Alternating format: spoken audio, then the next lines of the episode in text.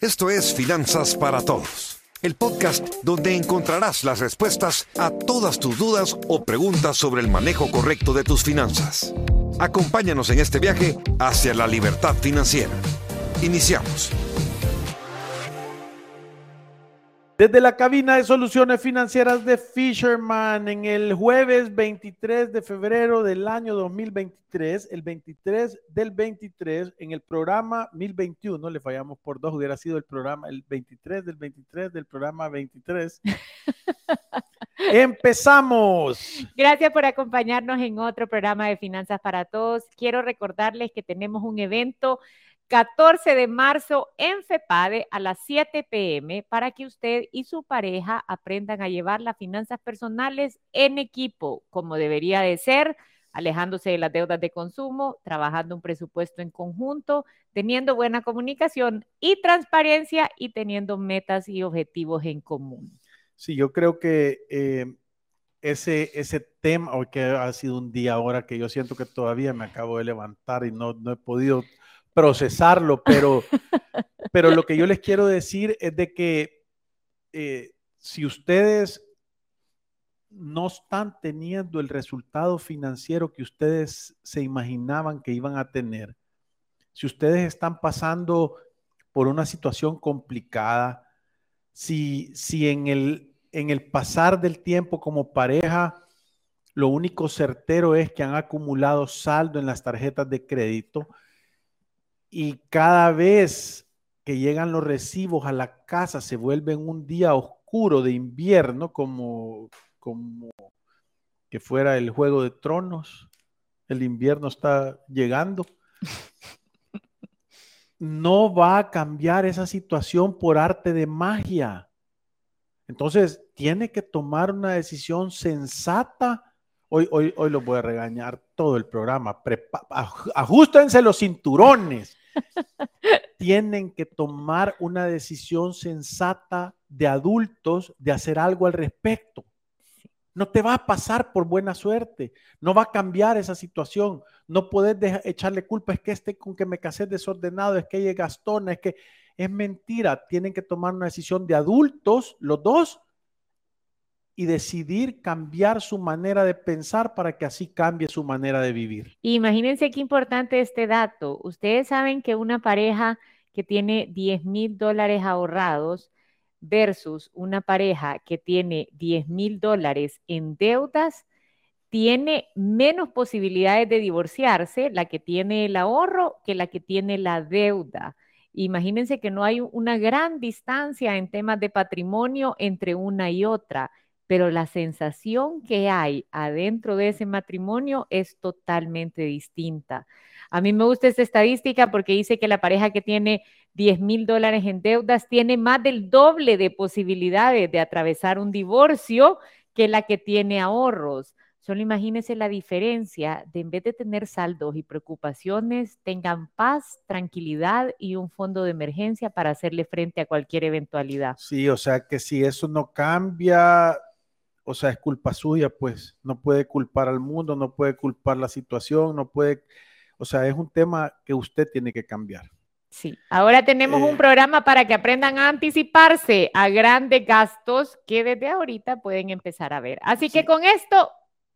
No comenzamos. Antes de decir las redes sociales. Creo que tenemos el reporte en el cual tenemos 443.142 seguidores o ciudadanos de la República de Libertad Financiera, o por lo menos que han metido la solicitud.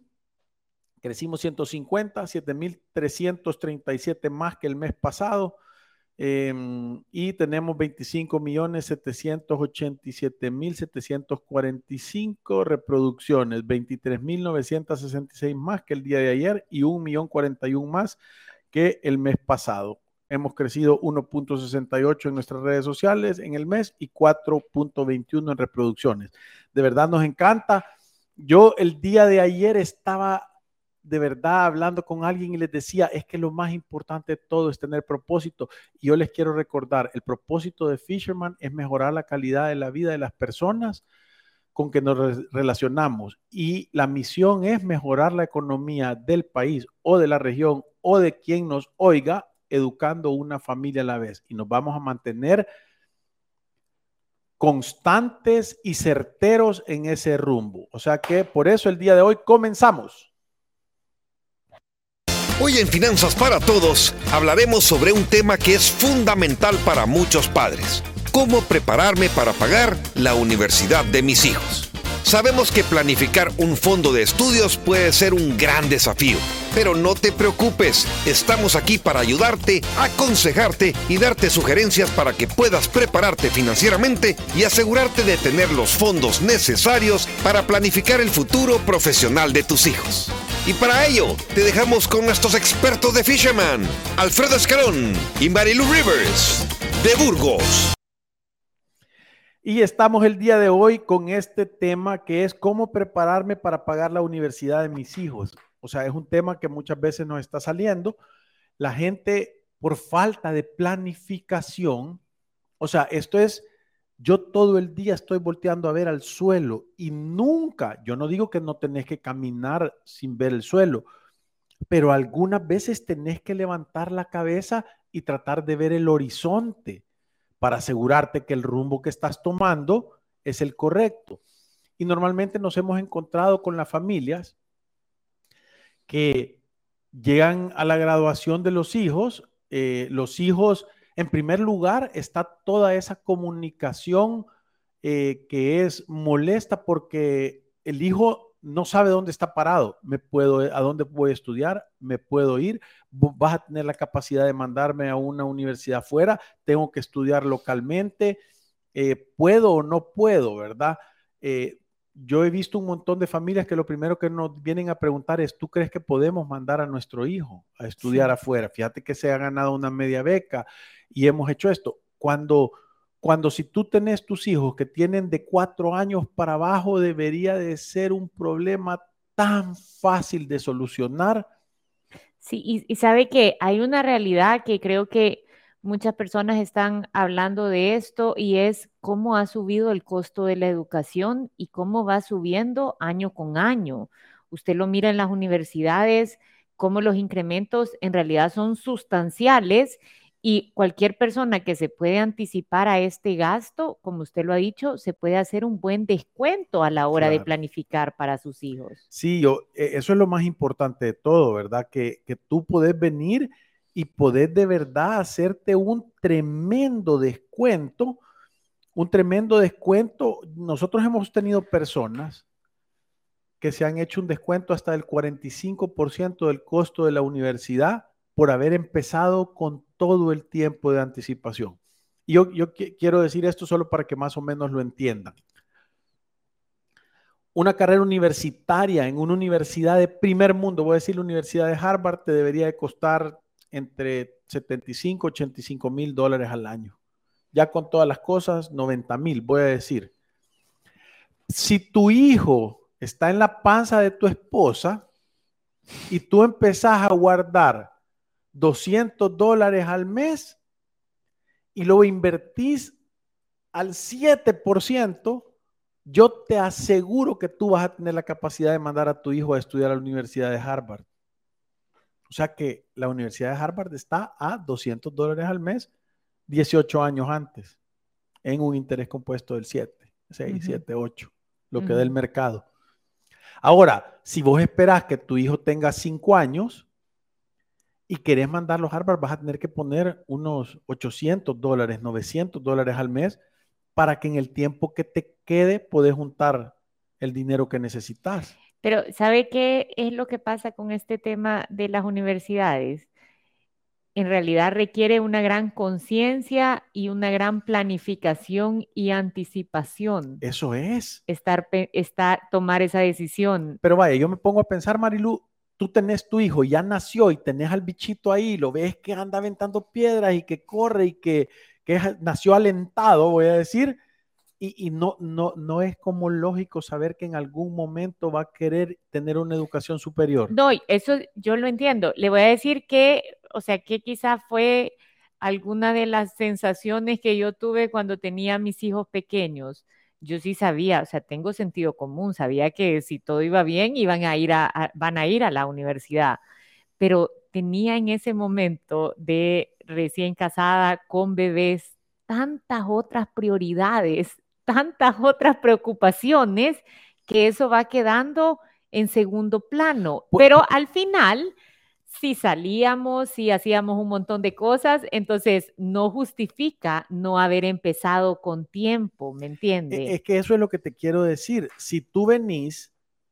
si tú venís y pones un tema, si tú venís y pones un tema de prioridades y tenés un presupuesto y te ordenás, yo no te digo que tal vez no tengas la capacidad de poner 200 dólares al mes, pero 20 sí vas a tener la oportunidad de poner. Sí, o, sea, 30 o 40. Entonces lo que te quiero decir es que el día que llegues tal vez va a ser menos la necesidad que vas a hacer. Pero algo es mejor que nada. Es correcto, es correcto. Algo es mejor que nada. Y el interés compuesto que hagas en el plazo del tiempo lo que va a hacer es un ahorro. Es dinero que no te tenés que sacar. Tú ya estás garantizando que tu hijo tenga una beca. Sí.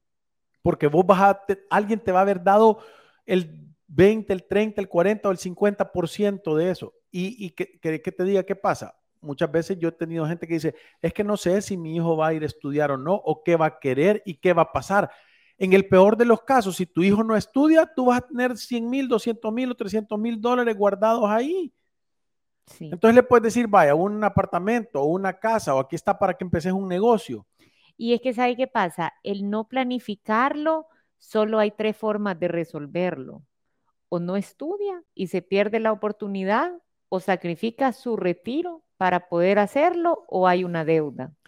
Es que lo que termina siendo cuando vos no planificás y, el, nosotros, un, el objetivo principal que nosotros tenemos aquí en Fisherman es ayudarte a que tú tengas un balance en tu presupuesto. Quiere decir que tú vivas de acuerdo a tus posibilidades genuinas, tomando en cuenta todos los factores que normalmente tenés que tomar en cuenta, sin dejar uno afuera, sin hacer trampa, pues. No es como, eh, ay, ahora pesé 150 libras y es porque estás agarrado de la columna y haciéndole fuerza para arriba. E, eso no sirve tenés que tú ser realista con eso. Entonces, cuando las personas fallan en planificar eventos que tienen una gran posibilidad de pasar en el futuro, lo que termina sucediendo es que se va a desbalancear tu presupuesto. Vas a tener que sacrificar algo al respecto. Y yo he visto la capacidad de, las ganas de los padres de darle lo mejor a los hijos, que aún muchas veces toman decisiones que están afuera de sus posibilidades económicas, porque ya hemos visto, yo he visto papás endeudarse por darles carreras a los hijos, yo he visto papás endeudarse por darle bodas a sus hijos, yo he visto papás endeudarse por darle viajes a sus hijos para que pertenezcan a. Tanto así. De todo. Entonces, esto lo que viene a suceder es que te pone en una situación de fragilidad. Y, lo que nosotros creemos es que si tú lo empezás a planificar con todo el tiempo del mundo y sos ordenado de acuerdo a tus posibilidades, porque yo empecé poniéndole, exagerando el tema de Harvard, ¿verdad? Pero ahora hay miles de formas. Creo que la educación está cambiando. La manera que nos vamos a educar en 10 o 20 años va a ser diferente a la que tenemos ahorita, siento yo. ¿Pero en qué sentido? Yo creo que el tema este, la forma de educar va a ser totalmente diferente. Creo Pero que ya se mira un cambio, o sea, todo el conocimiento está mucho más accesible, puede conseguirlo gratis. Sabe que eh, ahorita en febrero había un artículo que encontré yo fue el 3 de febrero, que era de Deloitte, en donde dice que muchos jóvenes apenas con su diploma de colegio, con el conocimiento que han adquirido en Internet y tomando cursos que no han sido un gran peso económico para ellos, están ganando similares cantidades de dinero que personas que tienen títulos carísimos. Entonces, lo que decía básicamente el estudio es, Sí, te puede ayudar tener un título de la universidad, pero no es en ningún momento garantía para el éxito. Y mientras más estudios van saliendo de eso, más se va dando cuenta que para tener éxito aparte de tener una buena educación o una educación, también hay habilidades sociales, también hay habilidades de comunicación, también hay un tema de principios y valores, también hay un tema de ser un buen administrador. Es que todas estas cosas son las que llevan al éxito. Es un conjunto de habilidades que pueden lanzar a los jóvenes a tener éxito. No es solo ser el mejor estudiante, sino que viene acompañado de otras habilidades que también tienen que desarrollar. Sí, y fíjate que nosotros hemos ya soñado algunas veces en hacer un, yo digo que a mí me gustaría hacer un colegio para la vida. O sea, porque sí, e, es súper importante que la gente sepa sumar, restar, multiplicar y dividir y que tenga conciencia de etiqueta, educación, moral, principios, valores, estructura. Yo no, no digo que no, pero muchas veces dejamos afuera la capacidad de enseñarte habilidades básicas de vida. O sea, yo, yo me pongo a preguntar, no sé si alguna vez ustedes lo han hecho, de decir, ¿qué, es lo, qué son las herramientas? Si yo volviera a tener 18 años o, o 12 años, ¿cuáles son las herramientas que verdaderamente yo hubiera querido que me explicaran y me enseñaran para yo tener un resultado diferente en mi vida? Y diferente no quiere decir mejor o peor, solo más fácil, más en control, con más seguridad, con más oportunidad de, porque normalmente como seres humanos, casi que yo aprendo, me toma 40 años dándome contra las paredes y las piedras, entender cosas que de verdad me hacen bien en la vida, pero en lugar de yo transmitir esto a la siguiente generación y que ellos ya nazcan con ese conocimiento, no lo logras trasladar bien. Por eso es que siempre dicen que el humano es lento en aprender y rápido en olvidar. Entonces, como humanidad nos vamos desarrollando a un sentido súper lento, ¿verdad? Súper lento. Todavía somos una sociedad, ayer alguien me decía que, que, que el ser humano casi que está dispuesto a hacer la mayoría de cosas por dinero. O sea, todavía somos una sociedad que está llenando esas necesidades y vos decís por que la gente hasta hay dichos que dicen todo el mundo tiene su precio. Por eso es que se vuelve tan competitivo y tan importante esta cosa de generar.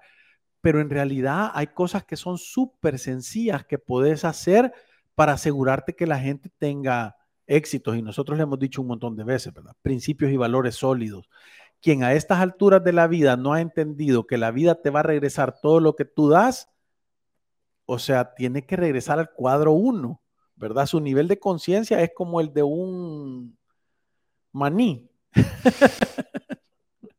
Sí, ¿sabe qué? Yo me gustaría, ahorita que hemos dicho como un montón de tips, ordenar un poco las ideas para las personas que van a buscar este programa y van a decir, bueno, entonces yo, ¿qué es lo que tengo que hacer? Y creo que lo primero que dijimos es, si tengo a mis hijos pequeños, si estoy empezando, tengo que reconocer que a través del sacrificio, disciplina y determinación, yo puedo planificar y anticiparme al tema del estudio de mis hijos. Esto lo que va a hacer es un gran descuento y una apertura de oportunidades para ellos. Cualquiera que lo pueda hacer es un sacrificio maravilloso, va a ver los frutos. Recuérdese que usted cosecha lo que siembra y esto siempre, siempre va a ser una buena decisión. Es una semilla espectacular de un árbol frondoso. Si esto no pasó, yo tengo que aterrizar en cuál es mi realidad. ¿Se acuerdan? El paso uno del método Fisherman es yo hago una evaluación de cuál es mi situación actual y a la hora de pensar en una educación para mis hijos, perdón, pero tengo que ir a hacer exactamente ese ejercicio y aprender a reconocer como familia cuál es la camisa que nos queda. Eso es, es que es que qué importante ser ubicado y transmitirle a tus hijos que también se ubiquen.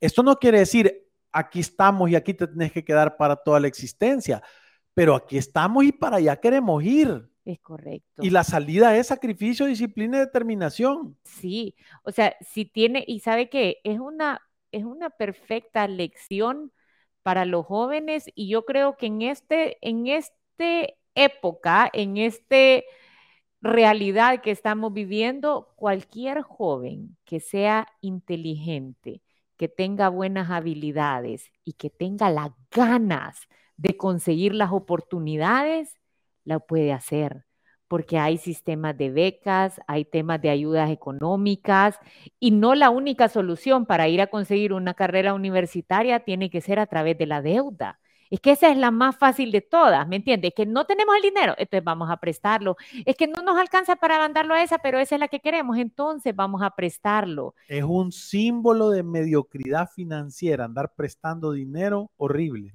Sí, entonces yo, yo creo que yo tengo que escoger una educación de acuerdo a mis posibilidades.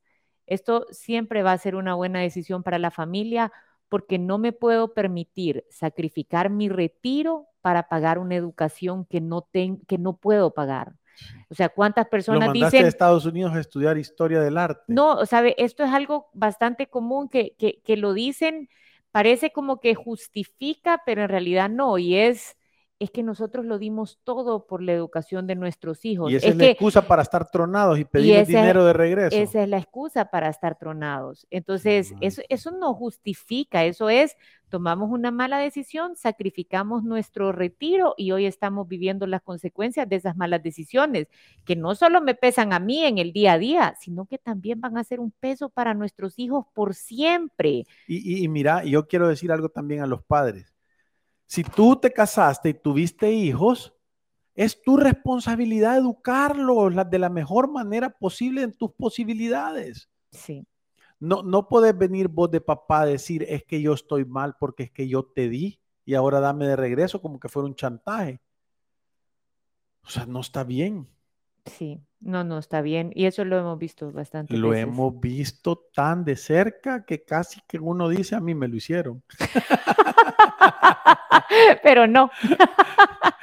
Pero sabe que la otra que yo veo también es jóvenes buscando los créditos estudiantiles como una herramienta para poder potenciar su carrera.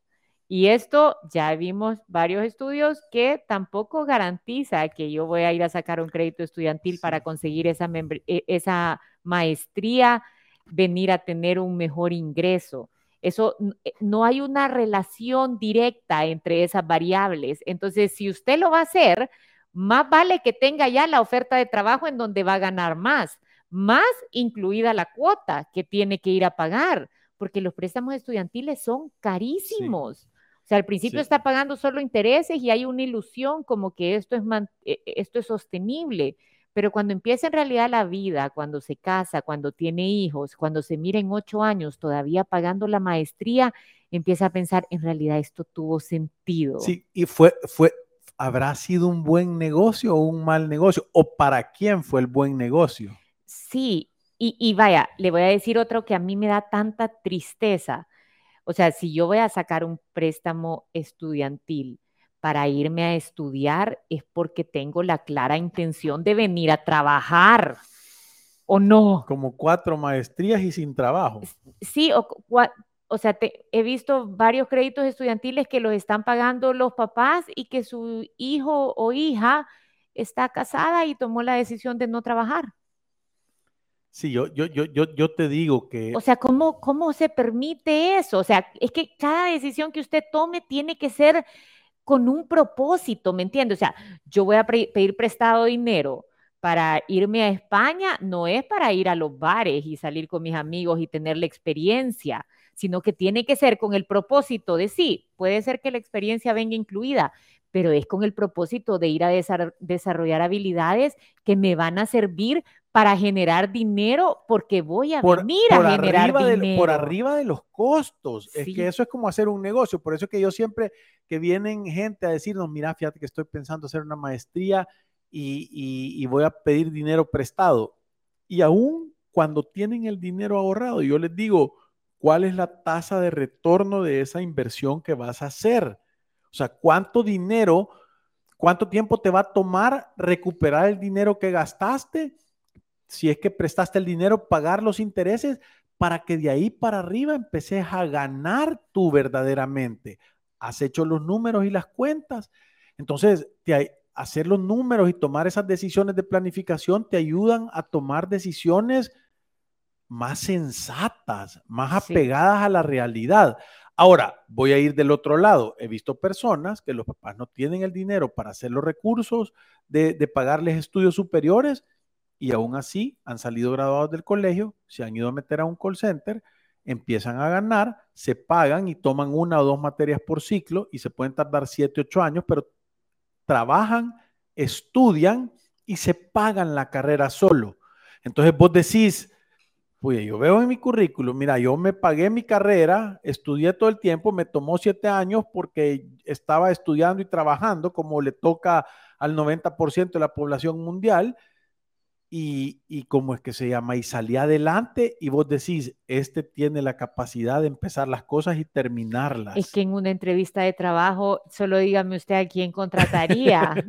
sí, yo definitiva, definitivamente que a la persona que agarró el camino largo, al que no le regalaron nada es y que lo ha él. demostrado, ha demostrado su capacidad para hacer que las cosas sucedan. Y eso en las empresas vale un montón. Voy a decir otro que creo yo que es un gran error. Los créditos estudiantiles se promueven principalmente en los jóvenes, pero no son los jóvenes los garantías de este crédito. A mí me da una gran tristeza cuando escucho a los papás decir, es que no, ya le salió a él el crédito. ¿Cómo le salió a él el crédito? No, es que lo único que tengo que hacer es que tengo que firmar yo de fiador. Entonces, en realidad, ¿a El quién le no salió le, el tie- no le crédito? tiene fe el banco, vea. Y, y que sabe qué, se los promueven a ellos como que si son ellos los que van a tomar la decisión, pero es alguien más que está dando su espalda para decir, en lo- caso este muchachito falle, aquí voy a venir yo a pagarte. O sea, y tengan hemos- cuidado con eso porque lo hemos visto tantas personas Sí. pagando los créditos estudiantiles porque el plan de irse a estudiar afuera y ganar más ingresos simplemente no salió. No, y, y espérate, es que, es que caes en el engaño de creer que hay una garantía en mandar a tu hijo a estudiar afuera y que, y que tenga la experiencia y que vaya a conseguir otro tipo de educación en un país más desarrollado donde sentís que las cosas van a ser mejores. Pero lo hemos visto que no hay. Hemos visto personas que le han patrocinado un año de una, una maestría Buena en fiesta. Maestría en fiesta. Y, y te digo, los Sí, papás. Alfredo hablaba con esos papás, y más les decía, sensatos los agarran y los Sí, traen. e- es que usted le decía una vez a unos papás, y si va aplazando tantas materias y ustedes están tan emproblemados pagando esta universidad afuera, ¿por qué no se lo traen de regreso? Y, y, y parecía como que la decisión no estaba ni a considerarse, pero en realidad Es que era un shock emocional. sí. Era un shock emocional. Por eso es que nosotros, parte de este programa es traer estos temas que pueden parecerse a la realidad o no, pero son un llamado a la conciencia. E- Es como hacer la catarsis que decía, no te lo estamos diciendo directamente a vos el que lo estás oyendo, pero cada quien sabe qué parte tiene que agarrar y, y- agarrar ese pedacito de gilet y empezarse a dar en la barba, ¿verdad?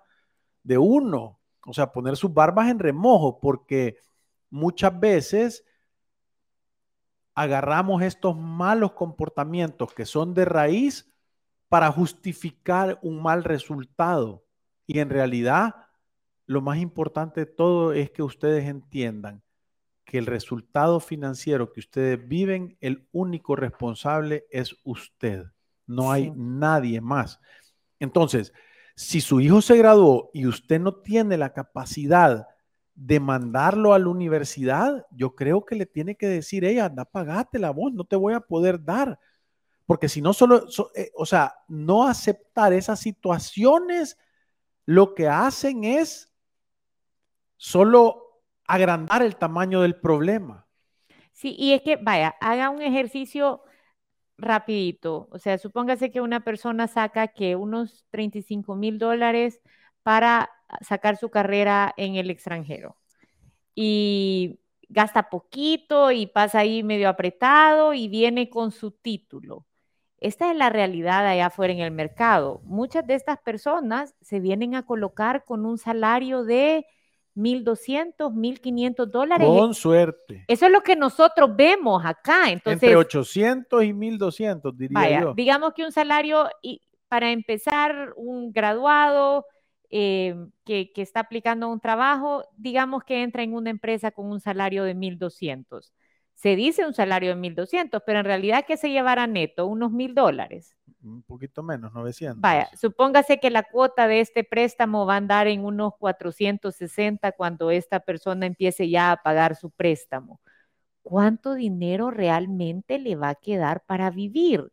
Y entonces la otra pregunta que se tiene que hacer es, ¿será que con una educación más barata, quizás local, quizás más accesible para nosotros, esta persona igual hubiera aplicado a este salario de 1.200 dólares? Yo creo que sí. Depende, depende la actitud de la persona. Depende la Depende la capacidad que tenga, depende de los principios y valores, depende de la, de la capacidad de aprender cosas nuevas y, ese tipo de cosas. Entonces, vaya, imagínese un joven pagando, empezando con un salario de 1.200, pagando unos 460 dólares de cuota por su préstamo estudiantil. Se supone que tiene que vivir con 540. Lo que menos puede pensar es comenzar su vida con 540. O sea, no se va a poder independizar de sus No se va a poder comprar la marca de camisa que está acostumbrado. Sí, es que hay una realidad allá afuera, nosotros lo vemos, jóvenes con sus créditos estudiantiles sufriendo por esa cuota porque en realidad no pueden hacer nada más que comprarse su comida y sus saliditas y pagar la cuota del préstamo estudiantil, porque el 50% de su ingreso de un salario de entrada se está yendo a la cuota. Sí, es que, es que yo de verdad te digo que, y lo es que no se imaginan las veces que hemos visto.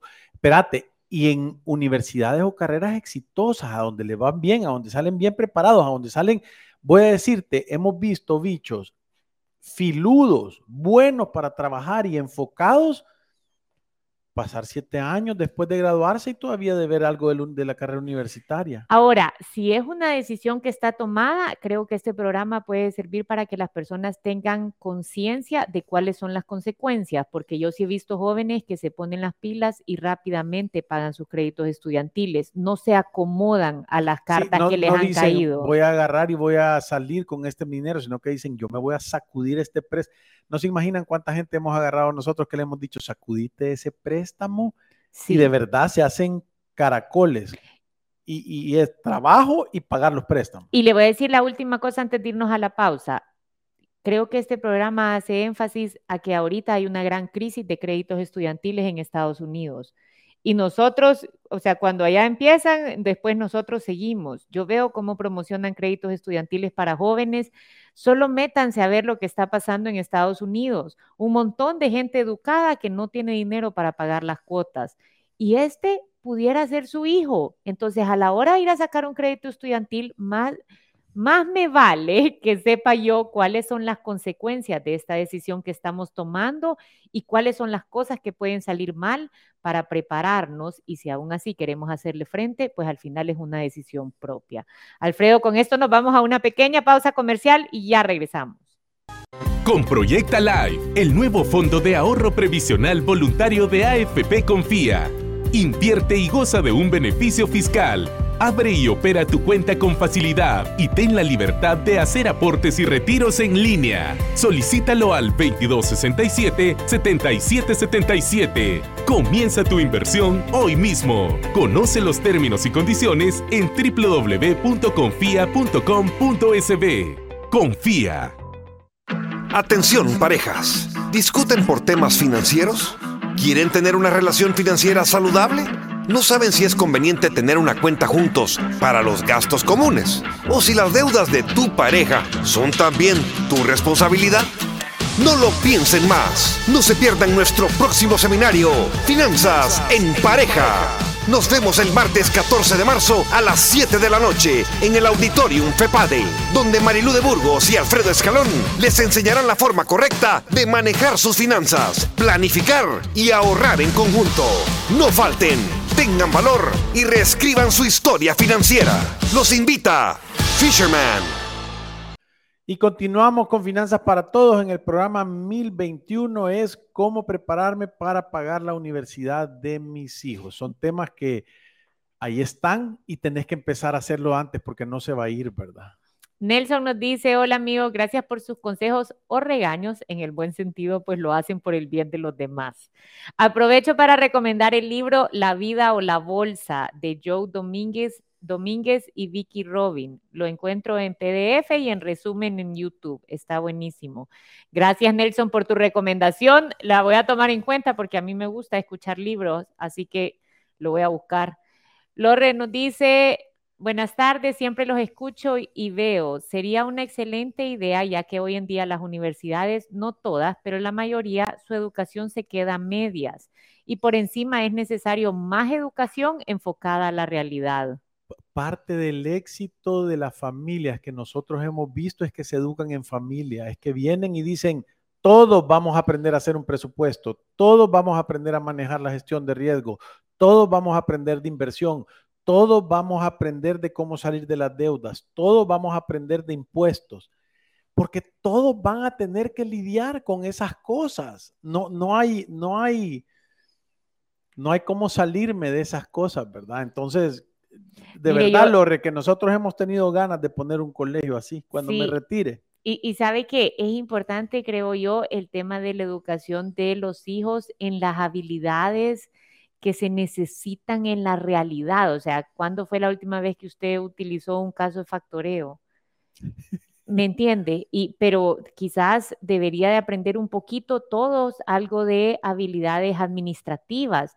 O sea, hay cosas que se pueden aprender que le van a contribuir realmente y si no se las están enseñando ni en el colegio ni en la universidad, hay una gran labor de casa que hacer para poder enseñarle a sus hijos. Yo, yo siempre pienso que muchos de nuestros clientes que son grandes empresarios, una de las cosas que más me ha impresionado es que andan ahí a su bichito adolescente y muchas veces han venido aquí a reuniones con nosotros y el hijito, hijo, ya muchas veces algo grande, no dice una palabra, pero escucha todo y mira al papá y, está presente, ¿me entiende? Te vas a recordar de esto hemos visto a gente que trae aquí a la gente y al principio lo vemos como, ay Dios, este bicho, vea, con todo lo que ha hecho el papá, pero lo vemos cuatro o cinco años después y ya hemos hablado y hemos dicho, ya le salieron colmillos este bicho. O sea, ya, ya, ya, ya, ya, clac, tiene dos colmillitos ahí. Sí, Néstor nos dice, el valor de la educación la define cada persona. Lo que se gasta en educación no tiene nada que ver con la calidad de las habilidades aprendidas. Estamos totalmente de acuerdo con vos, Néstor. Y Miguel nos dice, tema sumamente importante, la realidad es que la mayoría de padres se esfuerzan, se endeudan para darle estudios universitarios a sus hijos cuando no se tiene la capacidad económica de hacerlo sin endeudarse cuando en ese caso sería mejor trabajar y estudiar en la medida de lo posible. ¿Cómo le toca al 90% de la población mundial? Es que yo he estado con familias en que le decís que trabaje tu hijo y que estudie y parece que le estás diciendo prostituirlo. No, O sea, sí. Uy, ¿cómo va, ¿cómo va a trabajar y estudiar el niño? Sí, sí, lo toman a mal, yo lo he visto. O sea. Más que todas las mamás que somos bien protectoras. Uy, ya, Pero ese es el amor que nosotros decimos, es un amor duro, pero necesario, porque a dónde quiere en realidad que se equivoque, que pase las consecuencias de sus acciones, no debería de ser en su techo, que es seguro, que hay comida, o ya cuando falte usted, que esté en la vida, que esté solito, que se valga por él solo. usted le puede retrasar las consecuencias de sus actos, pero no se las puede evitar. Yo conozco personas que los papás por 60 años han tratado de, que no les pasen las consecuencias de sus acciones y de repente los papás no están y les empiezan a llegar. Es que te van a llegar. Sí. Sí. Alfredo, con esto se nos ha acabado el tiempo. Gracias por habernos acompañado en otro programa de Finanzas para Todos. Ojalá para que todas las personas jóvenes que nos han escuchado este programa también. Sí, pero para los jóvenes que este programa les haga conciencia de la importancia de la planificación y anticipación ante este gasto tan importante y para los que ya están con este tema casi que encima, que tengan un poquito de conciencia de la importancia de las grandes decisiones que están por tomar para que no paguen consecuencias y después estén arrepintiendo si es que están por tomar una mala decisión. Sí, y recuérdese que Ir a través de la vida sin una planificación financiera es un acto de genuina locura. ¡Salud! Y recuerden que ir por la vida sin una planificación financiera es un acto de genuina locura. Tengan valor y reescriban su historia. Nos vemos en la próxima.